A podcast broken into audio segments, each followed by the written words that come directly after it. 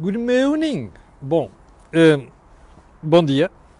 Está frio como o caraças, desculpe uma expressão. Olha, quero ver como é que está aqui a, a coisita. Olha, eu vou-lhe mudar aqui a câmera para lá que é para você ver, ok? Isto que você vê aqui branquinho é geada, ok? Estamos em Lisboa no dia 6 de janeiro do ano da graça de 2021 e você se ainda não saiu de casa, proteja-se porque isto está mesmo feio como acabei de lhe mostrar, ok? Bom, antes de prosseguirmos hoje, vou só lembrar que este canal, a Cor do Dinheiro, tem uma parceria com a Prozis. E, portanto, se você lá for precisar de fazer compras, já sabe que no checkout, quando aparece aquela caixinha, você diz código promocional, escreve lá Camilo. E pronto, está passada a mensagem. Bom, se não viu o Think Tank de ontem, vale a pena de vir ver, porque hum, o Jorge Marrão e o Joaquim Aguiar fizeram um excelente retrato daquilo que se passa com as presidenciais e do que vem aí. Uh, e, portanto, fica feito o alerta. Bom, um, em segundo lugar, dizer que, de facto, nos últimos dias tem ficado uma série de assuntos por tratar, o que mostra a quantidade de matérias que um, surgem para comentar na vida política e económica portuguesa, mas olha, com as presidenciais não há nada a fazer, nós temos obrigatoriamente que cobrir as, um, as, um, os debates e, portanto, peço desculpa. Já percebi que está tudo bem com o som e, portanto, já podemos prosseguir com o programa de hoje. Ora, e o programa, como sabe, começa sempre com o período de ordem do dia. E eu hoje vou-lhe lembrar, deixe-me só abrir aqui o iPad, vou-lhe só lembrar duas ou três aspectos antes de irmos para a análise mais aprofundada de outros assuntos. A primeira é a morte de João Cotileiro, sempre de lamentar. Escultor, escultor polémico, é verdade. Artista polémico, é verdade. Mas hum, a verdade é que hum, se os artistas não forem polémicos, quem é que vai ser? Como dizia uma vez um amigo meu que comentou uma, uma obra um grande artista português, na hora dos vários dezenas de milhares de euros, dizia assim: Epá, mas tu achas que eu posso estar ali a cortar a liberdade dele? Não, por isso é que eles são artistas, não é? E por isso é que uma obra que alguém odeia hoje, mais tarde há de ser reverenciada como uma coisa espetacular, uma obra-prima e por aí adiante. Imagina o que era se o Van Gogh fosse criticado pelos, pelos seus autorretratos, não é? É a mesma coisa. Portanto, João Cotileiro era um grande artista, ponto final. Era um escultor brutal. É? A gente pode não gostar disto, daquilo, não interessa, é arte, é obra. Portanto, deixa-nos mais pobres como nos deixou a morte do querido Carlos do. Bom, segundo ponto. António Costa, nosso iminente Primeiro-Ministro, diz que é preciso ter paciência com as vacinas, não é? Porque Uh, obviamente isto leva tempo e não se pode uh, correr a produzir aquelas quantidades que a Europa e o mundo precisam. É óbvio que sim. Se o Dr. António Costa ouvir a cor do dinheiro, sabe que isto tem sido um alerta muito frequente aqui, que é para não cairmos em populismos, em eleitoralismos. Bom, mas o Dr. António Costa também tem a obrigação de saber que este povo é demasiado paciente, não é? Porque nas vacinas e noutras coisas há muita coisa que já devia ter mudado há muito tempo e não mudou. E eu quero recordar ao Dr. António Costa a dose de eleitoralismo vergonhoso que foi quando uh, os técnicos disseram quais eram os critérios base de, de, de, que deviam presidir a campanha de vacinação. Não é? Critérios foram alterados pela classe política e, portanto, com uma dose inacreditável de, eh, de eleitoralismo, a começar pelo Sr. Presidente da República, não é? Sobre as coisas tontices, não é? Que ele dizia que alguém terá dito, e aquilo que efetivamente se passou. Portanto, Dr. António Costa, menos. Terceiro ponto.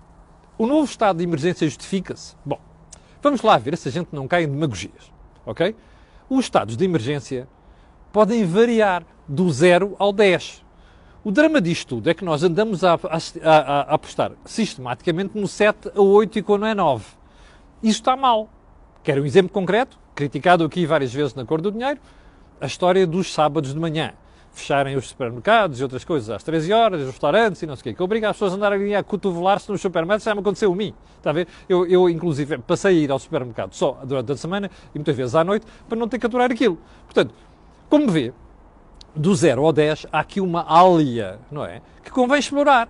E aqui é que está mal, porque a história dos estados de emergência tem batido sempre aqui. Sempre aqui. Ninguém contesta, acho eu, a não ser os negacionistas mais hardliners, ninguém contesta que hum, é preciso restrições, porque de facto começa a perceber-se que a questão do distanciamento social, a questão, a questão das máscaras tem efeito. Não vale a pena a gente contestar isto. O que está mal é outra coisa. É o tipo de medida que foi tomada, os grupos etários que se abrangeu. Ontem eu, por acaso, vi uma parte daquilo que disse o Dr. José Miguel Judice na televisão, na SIC, tem toda a razão. Portanto, é bom questionar é isto, não é? Ah, não faz falta estados de emergência. Bem, do 0 ao 10 vai uma grande distância. Sondagens. A última, salvo ver, da Aximage, uh, publicada no início da semana, que eu não referenciei porque não tive tempo e os nossos ouvintes, nossos espectadores, não perdoam e têm toda a razão, vou falar dela hoje. O que eu tiro daquilo tudo é uma coisa preocupante, que a direita toda junta continua a não ser suficiente para apanhar o PS e a esquerda. Ora, apesar de todos estes disparates da Ministra da Saúde, do Ministro Eduardo Cabrita e agora desta menina, a Francisca Vanduna. Ora, o que é que nos deve fazer refletir nesta matéria? É uma pergunta muito simples.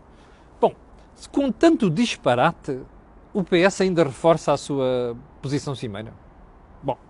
Com tanto disparate, a direita não consegue chegar aos calcanhares daquilo que é o score eleitoral do Partido Socialista e da esquerda? Bem, qual é a pergunta seguinte? O que é que está mal? Qual é a resposta? Eu não sei, mas já uma resposta começa a ser que vale a pena falar, que é será que o problema está deste lado, na história da mensagem, da estratégia que é passada para o país? Eu acho que com tanto tempo deste comportamento, quer dizer, uma reta de tendência que aponta no mesmo sentido, eu acho que é a altura de começar a perguntar isto. Se não é chover mais no molhado e dizer assim, pá, não consigo chegar ao tipo. Não é? Bem. Ponto seguinte. Marcelo sim, o Rebelo de Souza diz que pode ter havido laxismo não é? nos últimos dias, desde o Natal ao fim do ano, não sei quantos, porque começa a aparecer uh, sinais de que os contágios uh, se agravaram e, portanto, mais pessoas a correrem para os hospitais, como se começa a perceber, uh, mais doentes nos cuidados intensivos, número de mortes se mantém elevadas. Bom, o Sr. Presidente da República, se isto se confirmar, e eu penso que se vai confirmar, só se pode queixar de si próprio, não é? E o nosso primeiro, também conhecido por António Costa, a mesma coisa. Porque foram eles que decidiram que no Natal não iria haver qualquer tipo de restrição, do ponto de vista de circulação e outras coisas todas. Bom, você dirá, está bem, mas eles foram tão simpáticos, tão preocupados, tão insistentes na ideia de vejam lá, cuidado, não andem para aí a fazer maluqueiras. Pois, mas o problema é que uma coisa é a gente dizer às pessoas para não fazerem maluqueiras, outra coisa, outra coisa é acontecer isso, não é? E a verdade é que o que começa a perceber-se é que parece que aquelas medidas tiveram o mesmo efeito, no sentido negativo. Bom, então vamos lá à agenda de hoje.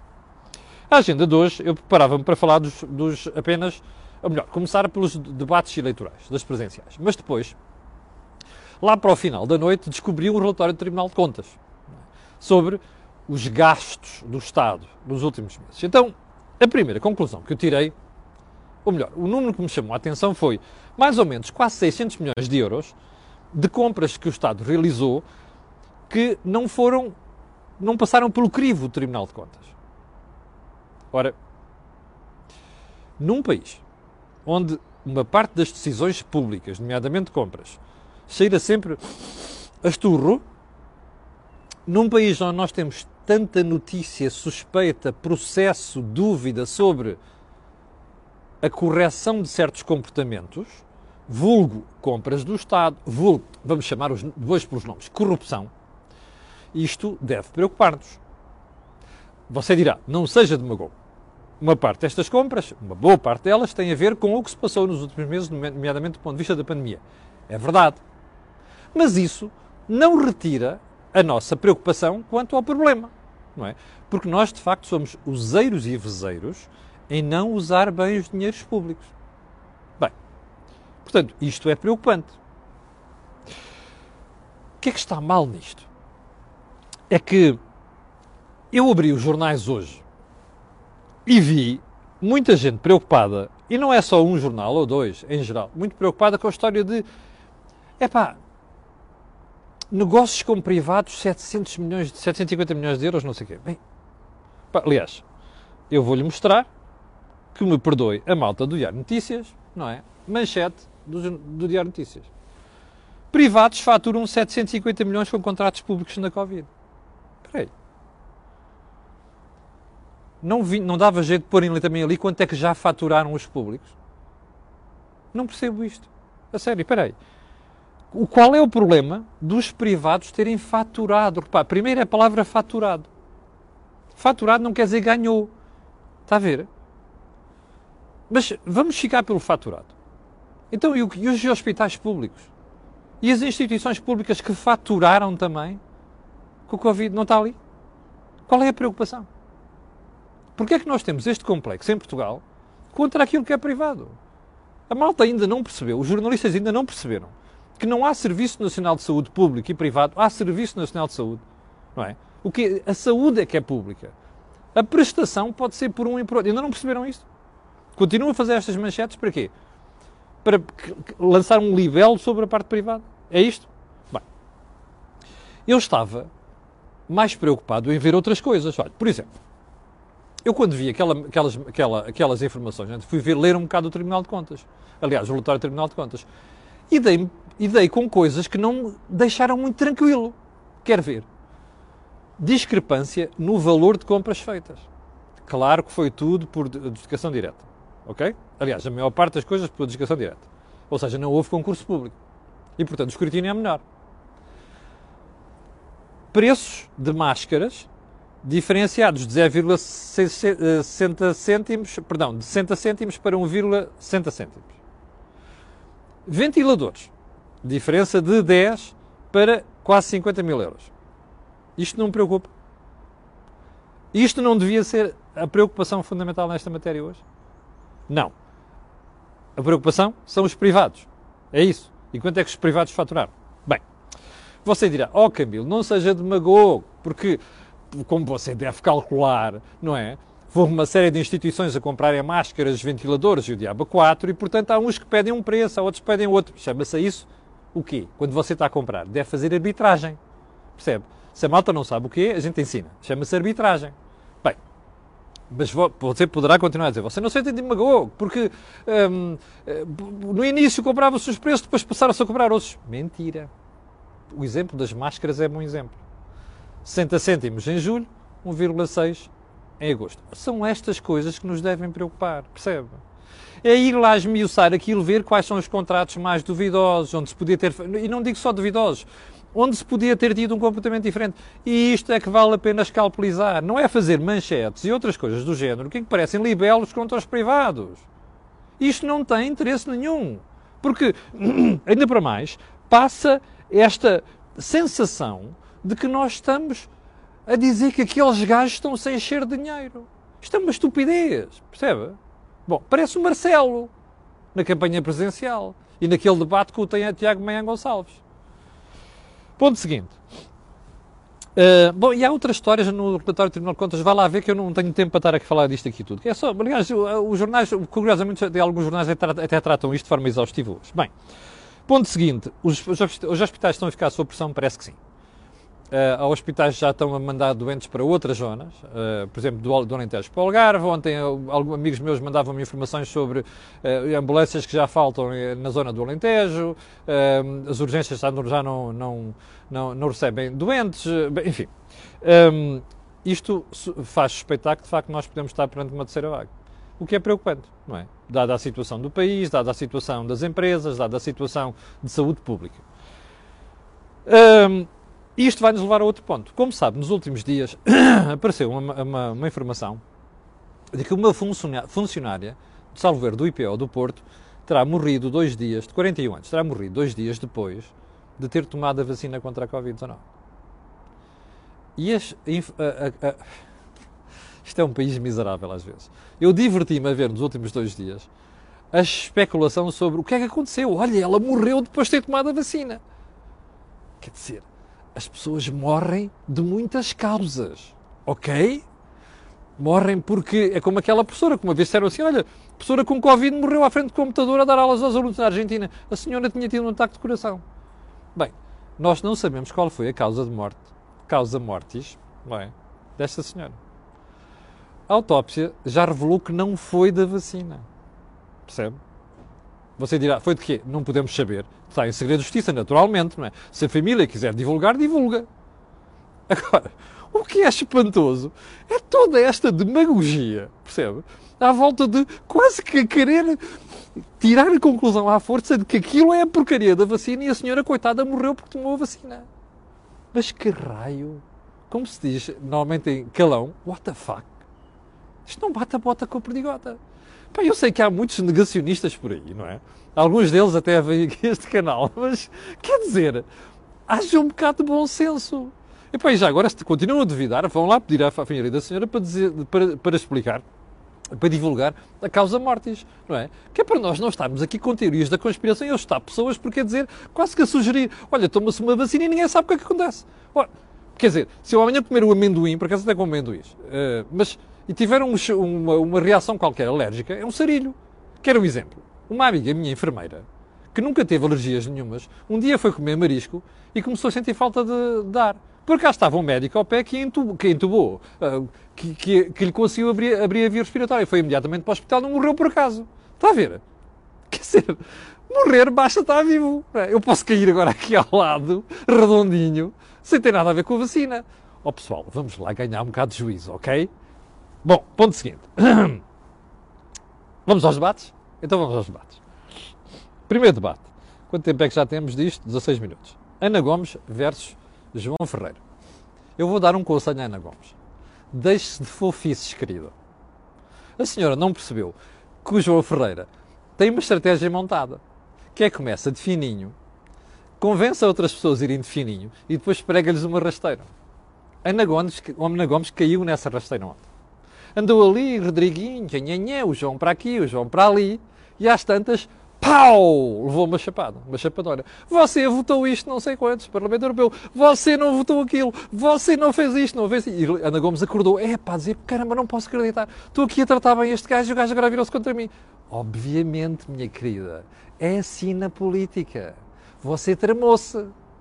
Sabe porquê? Porque depois, quando você acordou, já ele tinha descarregado a artilharia toda. Aquela coisa a PCP, K7, não é? Que ele já tinha feito naquelas entrevistas ao Miguel Sousa Tavares e não sei das quantas, da televisão.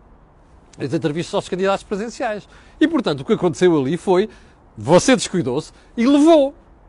Bem, até porque depois, ainda para mais, perdeu-se talvez o único aspecto novo, de novidade, de conteúdo útil da conversa da Ana Gomes, que era uma espécie de entendimento pré-eleitoral à esquerda. Foi a ideia mais inovadora que eu vi nos últimos dias na esquerda. Ou seja, Ana Gomes está ali a sugerir, é pá, se calhar a gente é melhor juntar-se toda, arranjar aqui o único candidato de esquerda e levar isto a votos. Azar! João Ferreira disse não. Pergunta, isto é para durar? Nós nunca sabemos em política, não é? Mas há uma coisa é certa, o PCP está a mostrar, está, percebe, o PCP está ali a rodar a sua máquina. Na candidatura de João Ferreira não é para mais nada. P... Primeiro, ele, ele, quer ser uh, secretário-geral do, do, PCP. E Jerónimo de Sousa quer que ele seja o secretário-geral do PCP. Está a treinar, está-se a mostrar. Não é? Está-se a mostrar na foto. Em segundo, o PCP está a rodar a máquina. Oh, Ana Gomes, não seja ingênua. O PCP, muito provavelmente, vai até ao fim. Se a senhora e a Marisa quiserem entender-se, muito bem. Mas o, o Tino que não está bem na mesma área, tudo bem. Agora, está a ver, deixou-se cair naquela história, foi cilindrada pelo João Ferreira e agora a sua ideia perdeu-se. Bom, segundo debate. O segundo debate foi André Ventura versus Tiago Maia Gonçalves. O Tiago Maia Gonçalves, a, a, prestação do Tiago Maia Gonçalves já disse que ele não tem jeito nenhum para aquilo. Não foi sequer foi treinado e é pena. Porque ele. Mas aquilo tem uma vantagem. Tem uma, um grande. A, a, candidatura do Tiago tem uma, um, grande, um grande plus. Quer dizer assim, afinal é possível introduzir temas chatos na campanha e incomodar quem está do outro lado. Porque Tiago Gonçalves conseguiu incomodar André Ventura ontem. Eu não vou entrar no quem ganhou.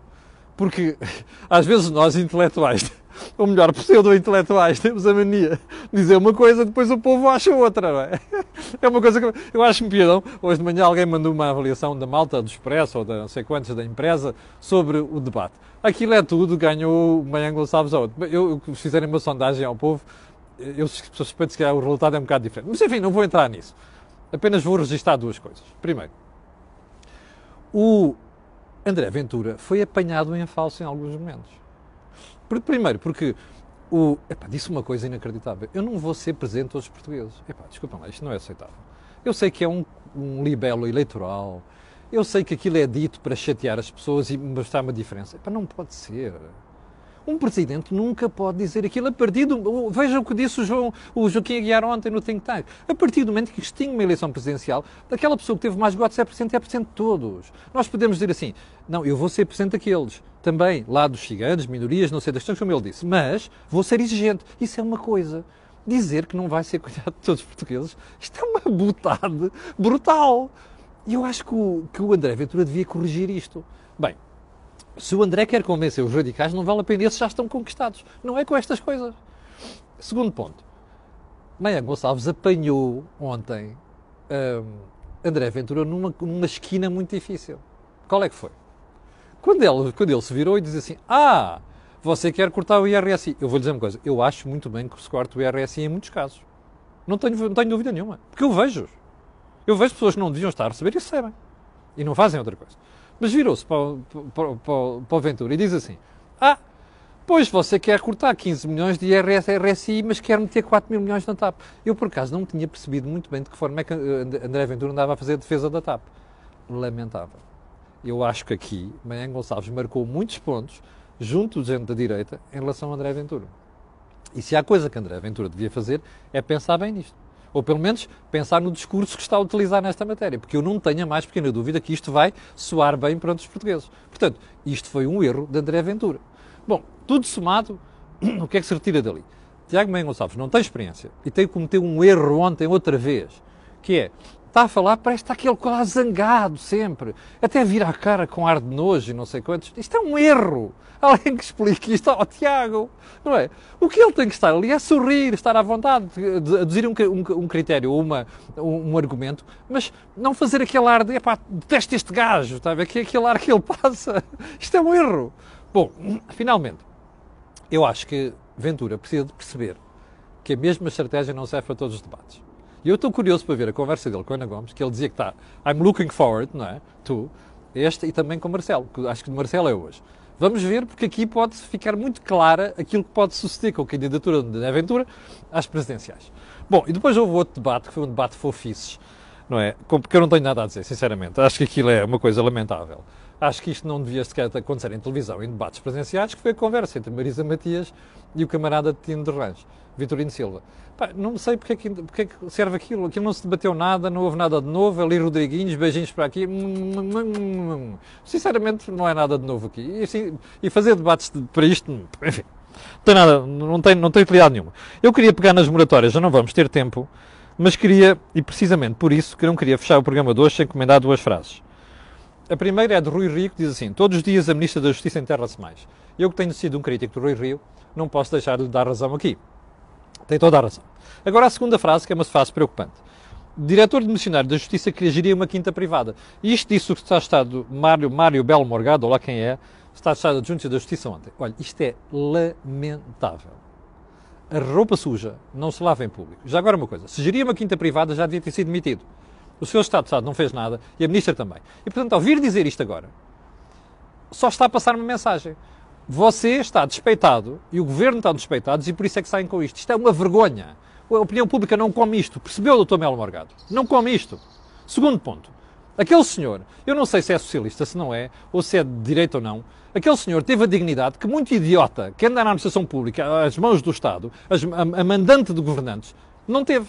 Até hoje. Foi dizer assim, vão dar uma volta ao bilhar grande, eu demito-me, mas já agora vou explicar o que é que se passou.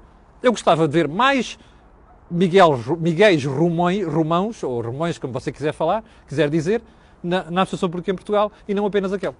E com isto, terminamos a conversa de hoje, 7.600 pessoas em direto. Eu quero agradecer a essas pessoas, quero pedir estas e outras que vão ver aquilo que peço sempre. Colocarem um gosto e fazer partida nas redes sociais. Já sabe porquê. Aquilo que houve aqui, não houve mais lado nenhum. E não esqueça, este canal tem o patrocínio e tem a parceria com a Prozis. Obrigado, com licença e até amanhã às 8.